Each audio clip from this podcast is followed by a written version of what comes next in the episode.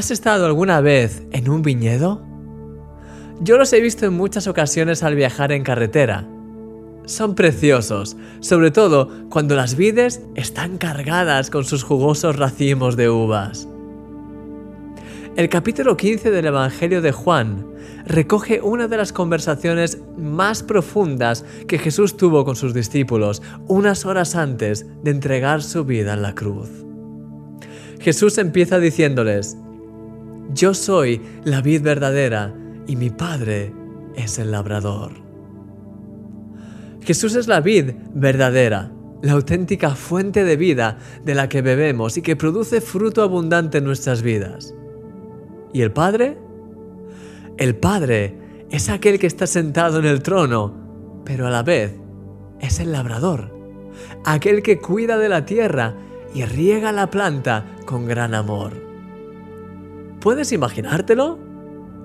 Puedes imaginarte a Dios cuidándote tiernamente mientras arranca las malas hierbas de tu vida y te riega con cariño.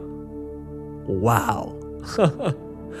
sí, querido amigo, Dios trabaja de manera incansable en tu vida. A lo largo de estos días vamos a descubrir en los primeros versículos del capítulo 15 del Evangelio de Juan claves que te ayudarán a vivir una vida plena y llena de fruto, tal y como Dios la ha diseñado para ti. ¿Estás listo? Vamos a orar.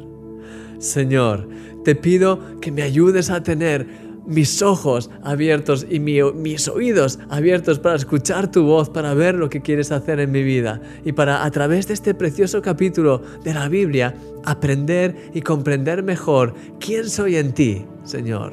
Ayúdame a experimentar más tu cuidado en mi vida, tu cercanía y tu amor.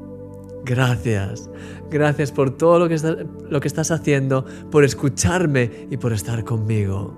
En el nombre de Jesús. Amén. Querido amigo, eres una obra maestra de Dios. ¿Y sabes por qué? Ya lo sabes. Porque eres un milagro.